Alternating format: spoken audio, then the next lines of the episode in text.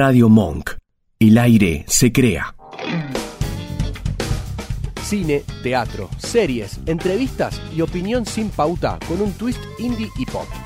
Anticrítica. Martinelli al gobierno, soberano al poder. Nuestra fórmula ganadora dice lo que los demás piensan. Votanos todos los viernes de 16 a 18 horas. Muy bien, continuamos en Anticrítica.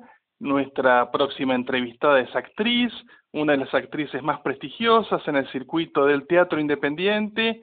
Estamos en contacto con Pilar Boyle. Hola Pilar, desde Anticrítica te saluda Leonardo Martinelli. Hola Leo, ¿cómo estás? Gracias eh, por todo lo que dijiste y hola a todos y a todas y a todos, ¿cómo están? Bien, muy bien, un placer dialogar con vos. Y bueno, para empezar vamos bien puntualmente a lo, a lo más coyuntural. Ahora este sábado 27 estás de estreno con Captura de Aves Silvestres. Con, contanos un poquito. Estamos de estreno, por suerte, en esta época tan extraña del teatro, estamos muy contentos de estar estrenando Captura de Aves Silvestres, eh, que es eh, la última obra del grupo Basamenta. Eh, está dirigida por Ignacio Torres en esta oportunidad, que es uno de los chicos fundadores del grupo. Y bueno, eh, vamos a ir los sábados a las diez y media en Teatro Moscú. Claro, cuando vos mencionás el grupo Basamenta, eh, ¿vos formas parte del grupo o te invitaron ahora para esta obra? No, sí, formó parte de hace unos años ya de Basamenta. Entramos juntas con Natalica de. Ellos ya estaban trabajando. De hecho, este es el décimo año del grupo y así que un poco es una celebración estrenar esta obra como parte de nada de tantos años de investigación y, y de seguir experimentando nada dentro del teatro independiente. ¿Ustedes son todos egresados ahí de la Escuela de Arte Metropolitano? Sí, todos egresados y egresadas de la EMAD. Qué bueno. Y bueno, esta obra bueno va a estar ahí en los sábados a las 22.30, me decías, este ahí en el Teatro Moscú, ahí en la sede de Juan Ramírez de Velasco, 535. Bueno, eh, la, la, las entradas, bueno, son 600 pesos y 450 para estudiantes y, y jubilados. ¿Qué se sacan por alternativa teatral? Sí, se reservan y se sacan por alternativa teatral. También hay descuentos para estudiantes del Teatro Moscú. Eh, y bueno, esperamos que todos puedan venir a disfrutarla. ¿Y ustedes cuánto tiempo de, de ensayo tuvieron para, para estrenar ahora el sábado? Bueno, en verdad venimos hace bastante. De hecho, íbamos a estrenar antes de la pandemia y al, al tiempo estábamos a punto de estrenar y bueno, pasó lo que pasó. Pero ya veníamos trabajando, así que la obra quedó medio en pausa hasta que, bueno, eventualmente pudimos retomarla y seguir trabajando. Pero venimos ensayando de, no sé, creo que desde inicios del 2019 o, o los fines de 2018. Sí, creo que una, una cosa así, como hace bastante. Así, eh, sí, decime. En verdad creo que perdí la cuenta del tiempo, pero no estoy tan segura cuándo empezamos, pero sí estábamos a punto de estrenar y pasó la pandemia. Así que bueno, no, no hay excusa en cuanto a la falta de tiempo y de ensayo. No, para nada, para nada. ¿Y qué te iba a decir? Bueno, la obra se llama Captura de Aves Silvestres, bueno, la, la dirige Ignacio Torres, como vos bien dijiste, y eh, si bien dentro de lo que vos me puedas contar, ¿no? y después el resto la, la gente lo va a tener que ver cuando vea la obra. ¿Y ¿Ustedes hacen de, de aves en algún momento? Bueno, la obra un poco es una investigación sobre las aves, como el título bien lo dice. Eh, todo lo que es, en verdad las obras del grupo Basamenta son muy desde la investigación y esta sigue siendo parte de una investigación que en este caso son las aves. Un poco, si quisiéramos contar una línea de historia podríamos decir que hablamos de del cruce entre un humano y que cuida aves y, y cómo es ese ese entre el cuerpo animal y el cuerpo humano. Así que sí, por momentos podemos decir que investigamos un estar ave y por momentos un estar humano. Ah, está bien, está muy bien. Eh, bueno, vos sos la protagonista de la obra. No, somos, eh, no hay protagonistas, ah. en verdad. Somos un grupo eh, no hay protagonistas y creo que lo lindo de, de la investigación de Basamenta justo es la grupalidad, o sea, parte de, de la obra investiga directamente la grupalidad, cómo es trabajar en grupo. Eh, hay una frase muy linda eh, que dice en la obra, soy ave de bandada, nada sin la bandada, que creo que identifica bastante el proceso de esta obra y la historia en sí misma. Y bueno, eh, a todo esto, yo acá lo, los tengo anotados, pero no sé si vos querés eh, mencionar a tus compañeros de la obra. Sí, eh, bueno, dentro de, los, intérpretes están Natalica Bianco, Matías Corradino, Florencia González, Fernando Morales, la, la dirige Ignacio Torres, y también mucha gente trabajó y está trabajando para la obra El vestuario de Maricela Aguirre, el diseño de escenografía de José Merez y Leandro Sartoretti, el diseño de luces de Leandro Croco, la escenografía de Leandro Sartoretti también, video de Gastón Bejas, fotografía también. Eh, después nos ayudaron con el entrenamiento corporal Pablo Castronuevo y el vocal Vivi Rossi. Hay un montón de gente. Después en la asistencia se sumó Mel Arcuri y en producción Mariana Armelín. Buenísimo. Te, de prensa también. Sí, totalmente. Le mandamos un beso a Ceci. Eh, y te, no, vos no lo tenías anotado, te los acordaste a todos de, de memoria. Es un trabajo, sí. es que somos un equipo. Eh, y sí, sí, sí, sí. Está bien, y a, todo, y a todo esto, bueno, ahora están acá en la nueva sede del, del Moscú Teatro, que bueno, que empezó tipo en diciembre del año pasado. ¿Es la primera vez que actúas ahí? Sí, es la primera vez que actúo en Moscú. Es una sala preciosa. Eh, creo que el cambio es un crecimiento hermoso que, que tiene la sala. Yo conocía las dos, va, conocí la primera, el primer Moscú y este, y realmente esta sala es, bueno, la otra también era preciosa, ¿eh? todas tienen su, su mística, pero es muy linda, tiene una energía preciosa la sala, eh, es grande, es cómoda, creo que la gente se va a sentir cuidada y, y protegida de con todos los protocolos. Sí, eso es, eso es importante hoy en día, obviamente. Y bueno, y antes de, del estreno de esta obra, desde que se pudo volver a hacer teatro, vos ya algunas otras cosas hiciste en, este interín, ¿no? Sí, estuve estuve trabajando hay, en una obra online que se estrenó por el canal de Cervantes que se llama Once Berlín, que la dirigió Gabriela Escovich también hicimos algunas funciones de Ojalá las paredes gritaran, con la dirección de Paola Luzuardi. Y, que Ojalá las paredes gritaran es como una versión más hype de Hamlet, ¿no? Sí, es una versión rockera de Hamlet. ¿Y vos ahí hacías de Ofelia? De Ofelia, sí. Y bueno, y todo esto, ¿cómo, ¿cómo fue esa experiencia? Pues yo me acuerdo el año pasado, pre-pandémico, que te acordás que estaba el Hamlet en el San Martín, el que hacía Joaquín Furriel. Sí. Bueno, nosotros llegamos a entrevistar a Belén Blanco, que, que hacía de Ofelia, y bueno, se quejaba un poco de que obviamente, o más según su opinión, Hamlet era una obra muy machista, y por lo tanto, bueno, ah, tenía sus dificultades ahí con Ofelia. Bueno, esta al ser una versión un poco más moderna, más rockera, ¿Vos cómo, cómo viviste ser ese personaje?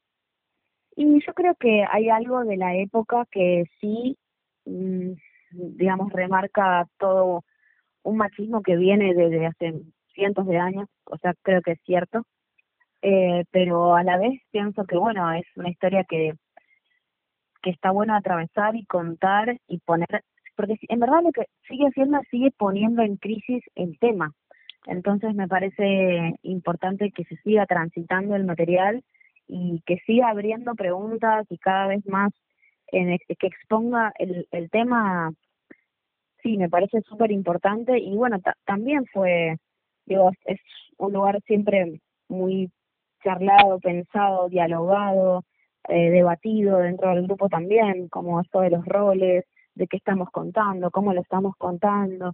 Así que sí, eh, fue muy interesante eh, hacer de, de Ofelia en, esta obra. Y a todo esto, eh, estas mm, funciones de ojalá las paredes gritaran, ya eran presenciales, con público, ¿verdad? Sí, fueron presenciales. Hicimos funciones en San Isidro y también hicimos en el Centro Cultural Recoleta. Y bueno, ¿y cómo fue la, en dos lugares tan distintos, cómo fue la respuesta del público? ¿La gente se acercaba a ver la obra, se animaba? Sí, por suerte sí, eh, porque todas las funciones fueron al aire libre, así que mm, había mucho espacio. Eh, las primeras las hicimos en la Quinta Anchorena, en San Isidro, que es un lugar precioso. Eh, así que fue medio actuar en locación, más que en una sala. Después tuvimos otra función en un parque y bueno, finalmente hace poquito en el Centro Cultural Recoleta, que también funcionó como una locación porque teníamos unos andamios y estaba, bueno, toda la, toda la arquitectura de fondo que es, es preciosa y construye mucho el mundo. Y bueno, y para vos como actriz, que ustedes eh, por ahí están acostumbrados habitualmente, estar en una sala teatral, en un espacio cerrado, en fin, actuar al aire libre, ¿te, te cambia mucho? Sí, digamos, cualquier cambio de, de lugar, de locación, de dispositivo escenográfico es un cambio eh, recontundente para actuar. En algunas ocasiones puedes tener micrófonos, en otras no. En este caso utilizamos micrófonos, entonces quizás no sufre tanto la voz, pero sí cambia sensorialmente la dinámica de la actuación. No es lo mismo, claro, como actuar en una sala con cierta intimidad que al aire libre, la intemperie, con el frío, con el calor, con el viento. La gente también lo, vive diferente. Bueno, pero, pero te gustó la experiencia, la disfrutaste. Sí, sí, por supuesto, me encantó, me encantó. Qué bueno. Y a todo esto, volviendo a lo que decías que habías hecho para, para el Cervantes, lo de Once Berlín. Bueno, ¿y ahí qué onda? Porque ahí, bueno, ustedes actúan, ustedes hacen la obra, pero después el público lo ve obviamente online, ¿no? Como si viera una película, si viera un video. Este, ¿cómo, te llevas con ese formato? A mí me interesa muchísimo eh, lo audiovisual eh, y el trabajo ante cámara eh, y es algo que investigo bastante. Tengo un teatro donde también damos clases de actuación frente a cámara.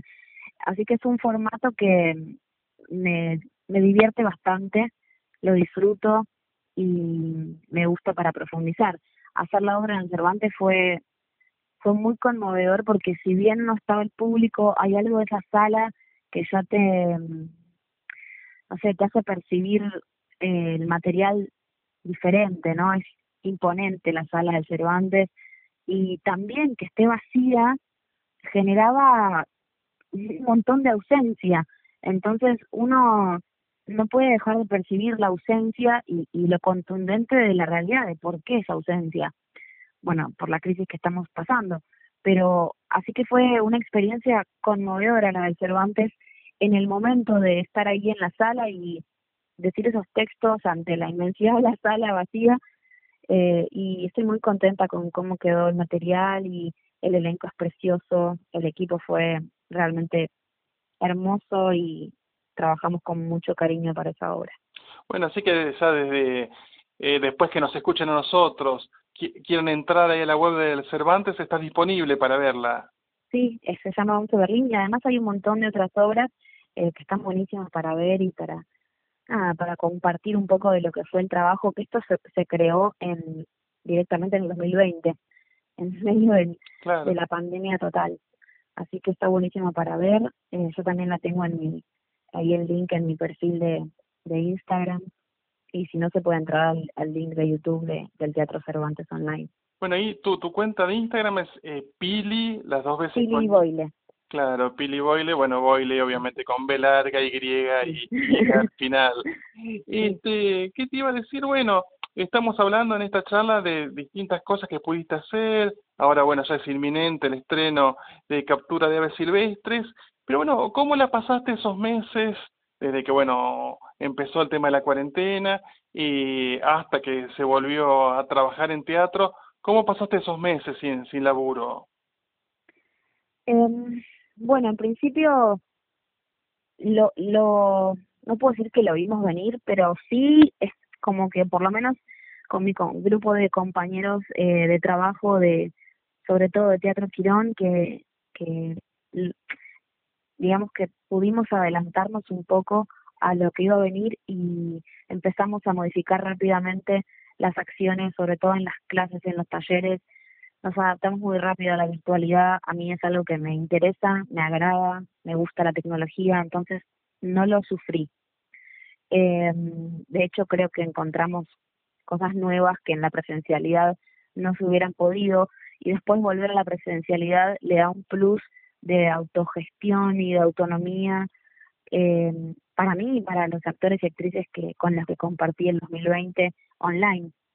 Eh, así que creo que dentro de la crisis y bueno y los privilegios de poder tener internet y estar haciendo actuación eh, aún así todo el mundo se cae a pedazos me siento que que fui muy privilegiada y que no sufrí la pandemia ni en relación a, lo artístico eh no por em, supuesto obvio y creo que que no sé que se van ganando lugares de autogestión de de cambio de conciencia, de, de, darte cuenta de, de algunas, bueno, los temas de la cultura del país. Eh, fue, está siendo un tiempo muy interesante para, para el teatro, para la actuación, para cambiar un poco el, el pensamiento, las acciones que tenemos en relación al, a la cultura.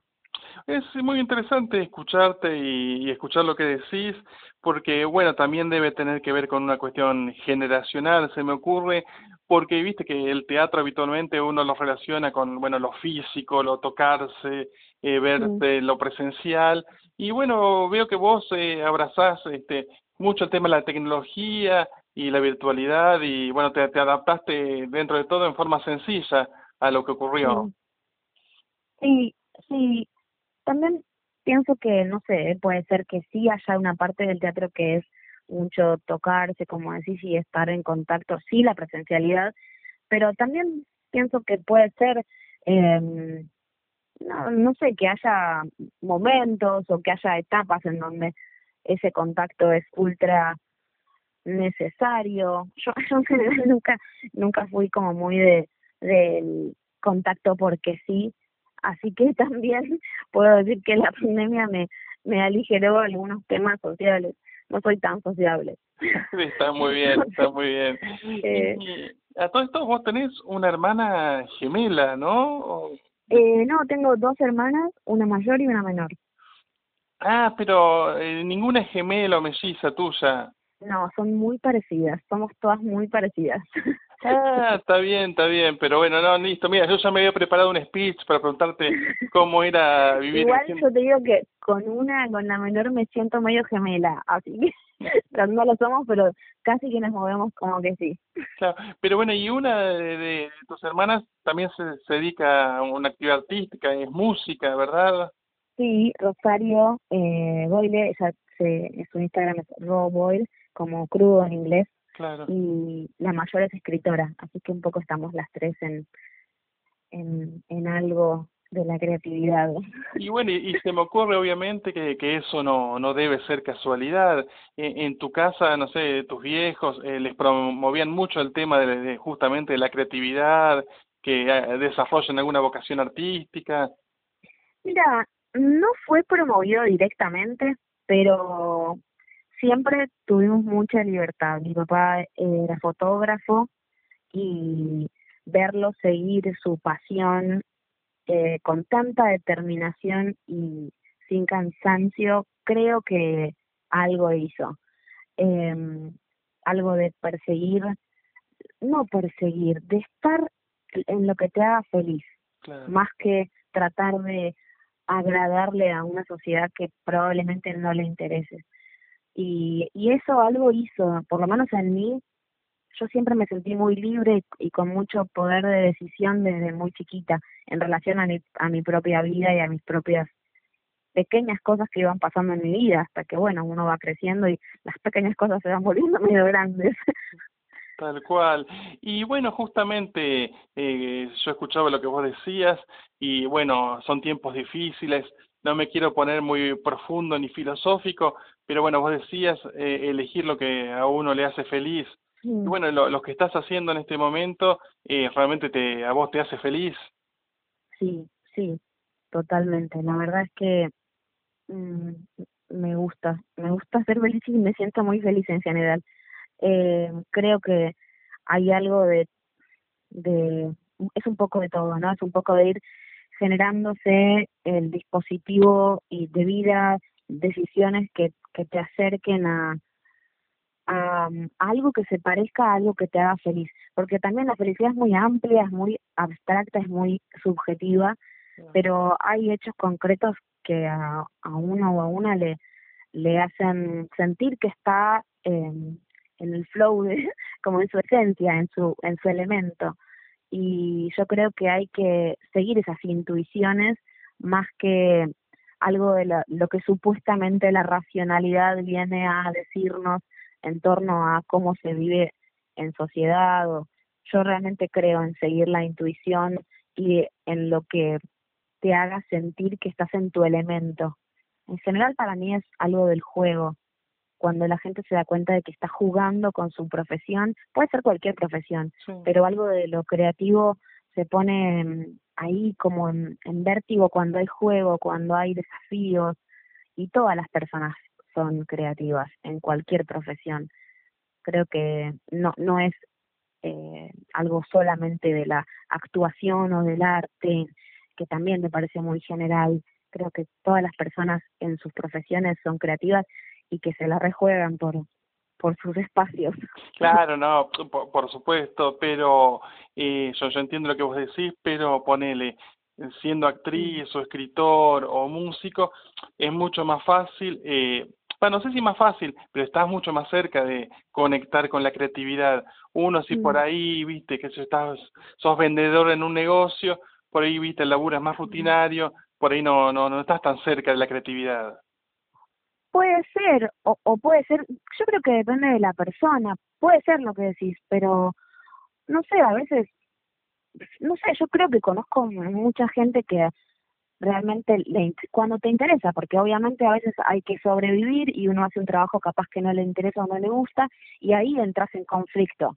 Pero si vos estás realmente trabajando de algo que te agrada eh, y se empieza a percibir como otra cosa, pero bueno, hay que tener también la, valentía de seguir el, el impulso o el instinto de decir, che, es por acá, o bueno, ahora, ya sé que es por acá, pero por ahora necesito esta seguridad económica. Son pequeñas decisiones que también para mí son creativas, ¿no? Igual entiendo lo que decís, es cierto que algo está más dado porque estamos en constante eh, exposición al juego y a la búsqueda y a la investigación, pero tranquilamente podría ser que se dé que haya un actor o una actriz que están muy, no sé, eh, ¿cómo se dice? burocrático, no, institucionalizado o podría ser también, como que en verdad no les interesa y, y van porque es un trabajo que les paga bien, ponele, no sé. Podría pasar. Sí, sí, por supuesto, entiendo. Y bueno, hablando de investigación, bueno, mientras iba preparando todo el tema para, para la nota con vos, para la entrevista con vos, bueno, vi ahí unas imágenes eh, televisivas y este, bueno, vos estuviste en una serie de Netflix, eh, en Apache, la, la serie sobre Carlos Tevez. Sí, hice una participación en Apache hace un tiempo. Estuvo lindo, fue divertido. Sí, yo, yo llegué a ver ahí una, una escena que, si no me equivoco, estabas con Alberto Ajaca y Sofía Gala. Sí, sí. Estábamos ahí, yo tenía que darles un documento, no me acuerdo bien qué pasaba, pero pero fue fue divertido, estuvo bueno.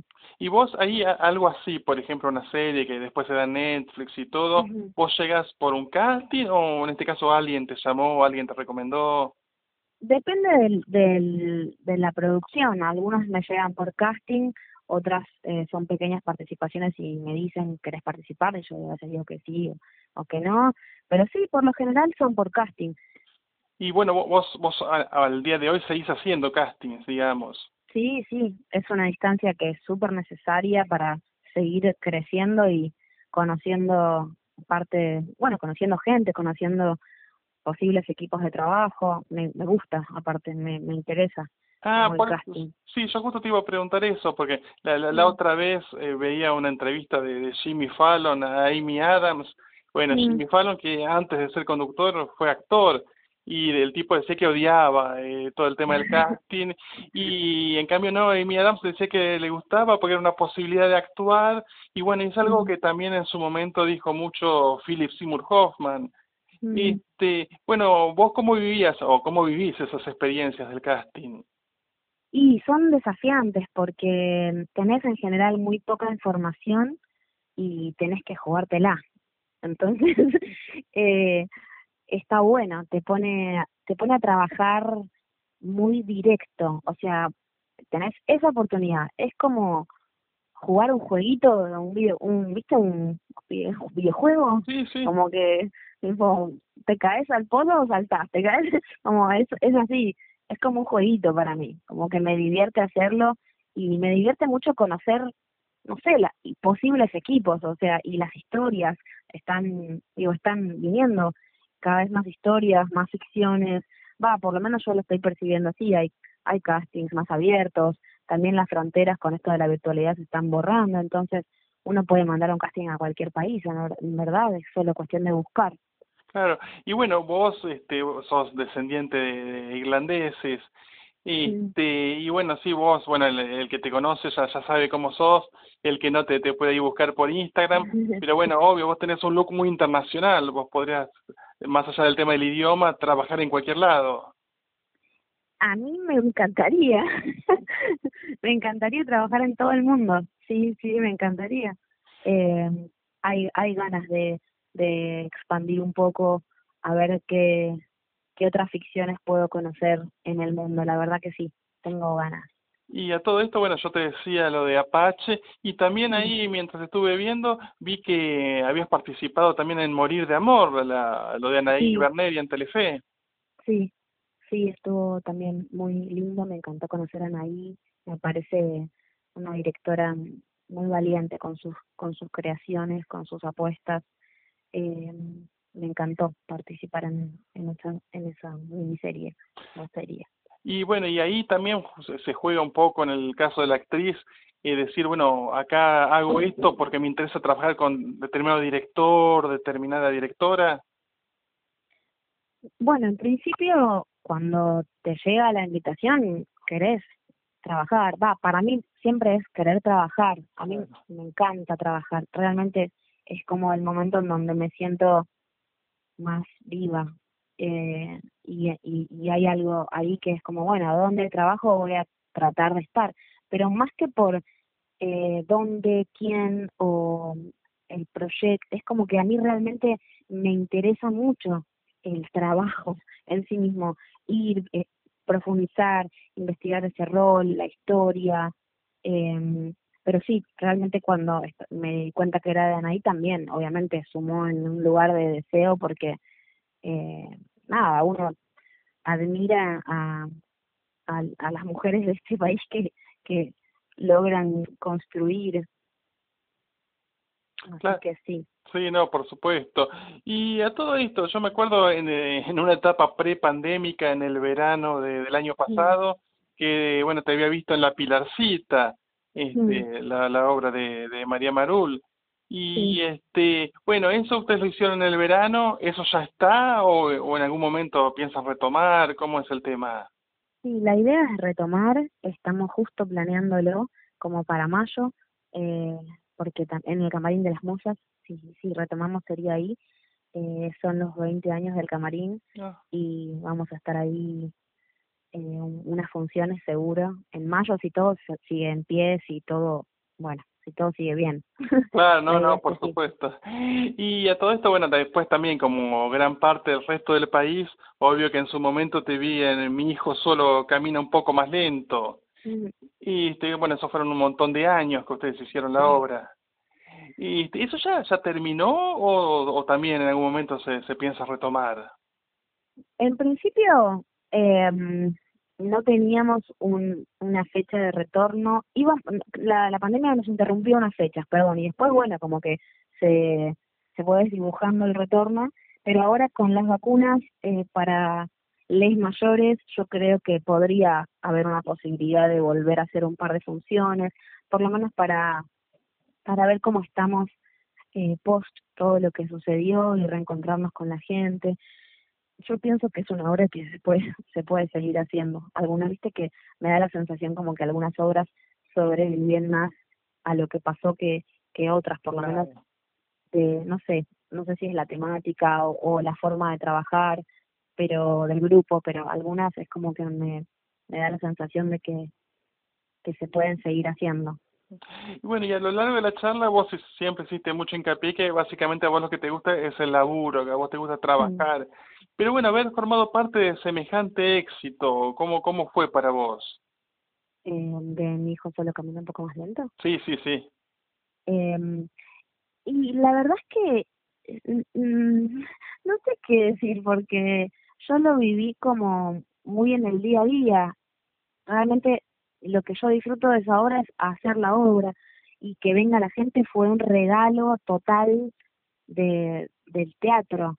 Eh, entonces con, lo, lo vivimos siempre como muy agradecida, muy eh, todo el tiempo como con sorpresa, decir, wow, como que la gente sigue viniendo.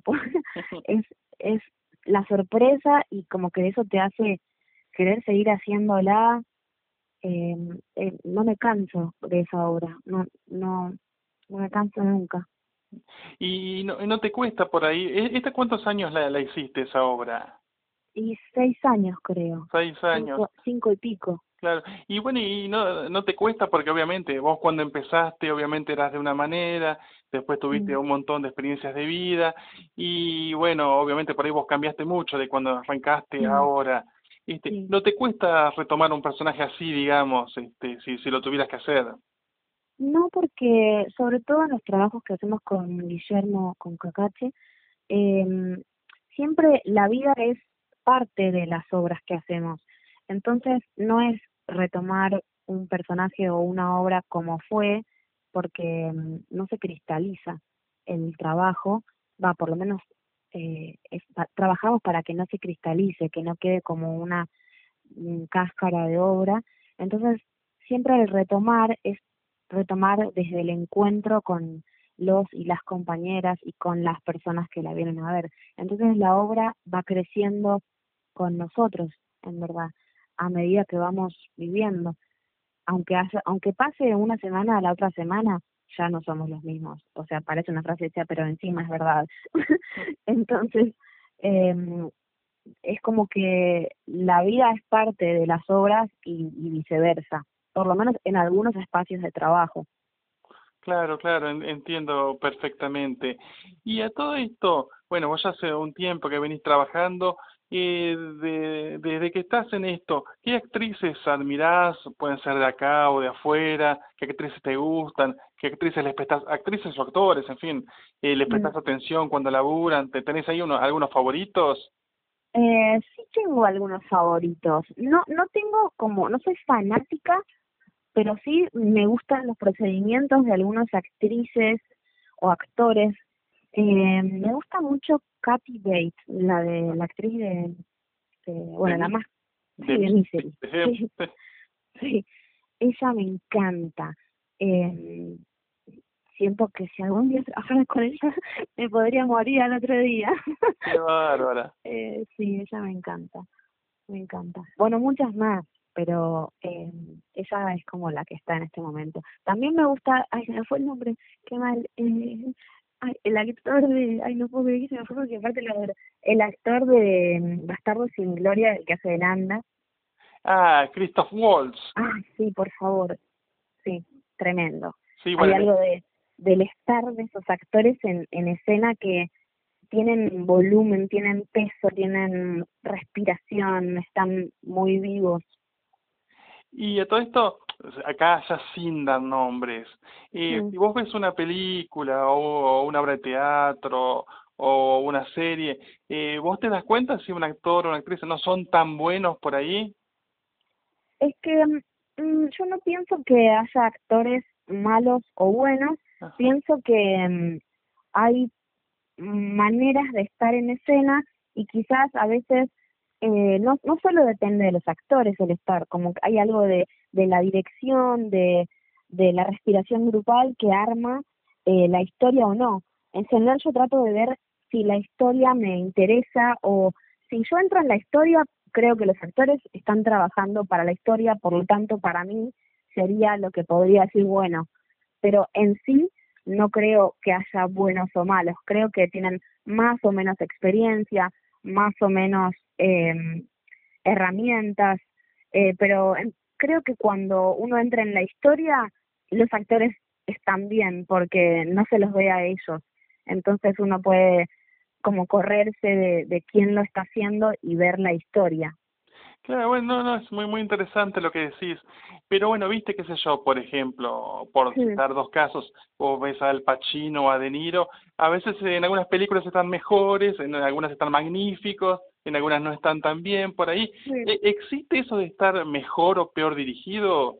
Y yo creo que, que sí. N- n- sí, sin, trato de no polarizar como en extremos de, de mejor o peor, pero entiendo eh, y creo que sí hay veces que eh, directores o directoras eh, trabajan sobre la actuación y te ayudan a estar en la historia o te dan herramientas o te generan el dispositivo para que no tengas la necesidad de actuar y otros que quizás solamente están pensando en los planos, entonces el actor o la actriz y hacemos lo que sabemos, o hacemos lo que podemos.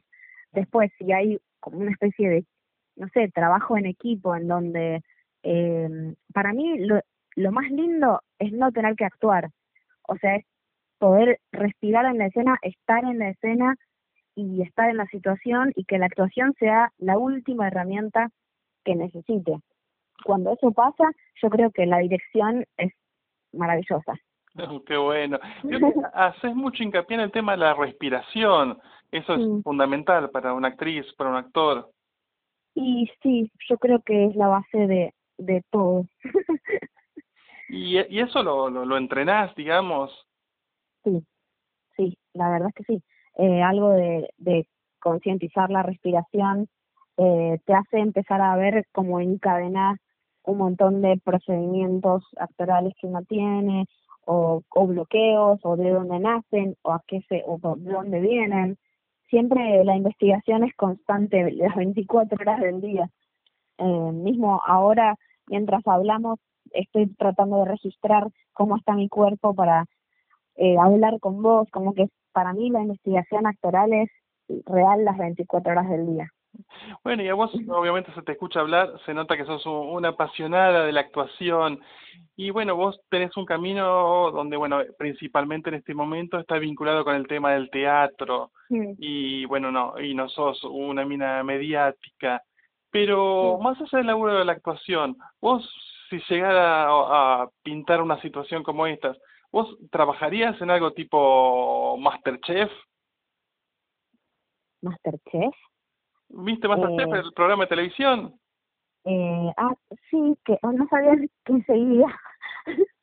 eh, no sé, no sé por qué, no sé si es como algo de actuación, no estoy segura, nunca lo vi, la verdad. No, no, no, no, va, qué sé yo, no sé si hay algo de actuación o no, pero a veces se convocan actrices o actores para que estén ahí en el programa, digamos.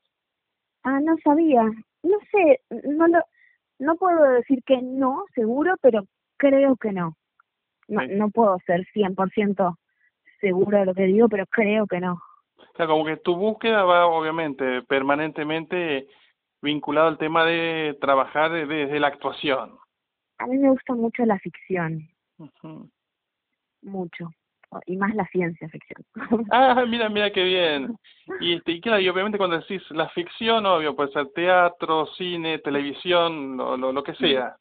Sí, sí, lo que sea, en, en todos sus formatos, pero me gusta que haya una historia buena. o que me interese. Claro, digamos, que te den una historia para contar, digamos. Sí, una historia. O Está, una experiencia escénica. Está muy bien, está muy bien. Así que bueno, la verdad que Pilar, no me queda más que agradecerte, la verdad que estuvo muy, muy buena la charla. Y bueno, le decimos a la gente que a partir del sábado se acerque ahí a Moscú Teatro y vea Captura de Ave Ay, Silvestre. sí, vengan que se, se van a divertir y vivir una experiencia teatral de aves. Bueno, Muchísimas gracias, Leo. lo mismo para vos, un beso. Gracias, un beso.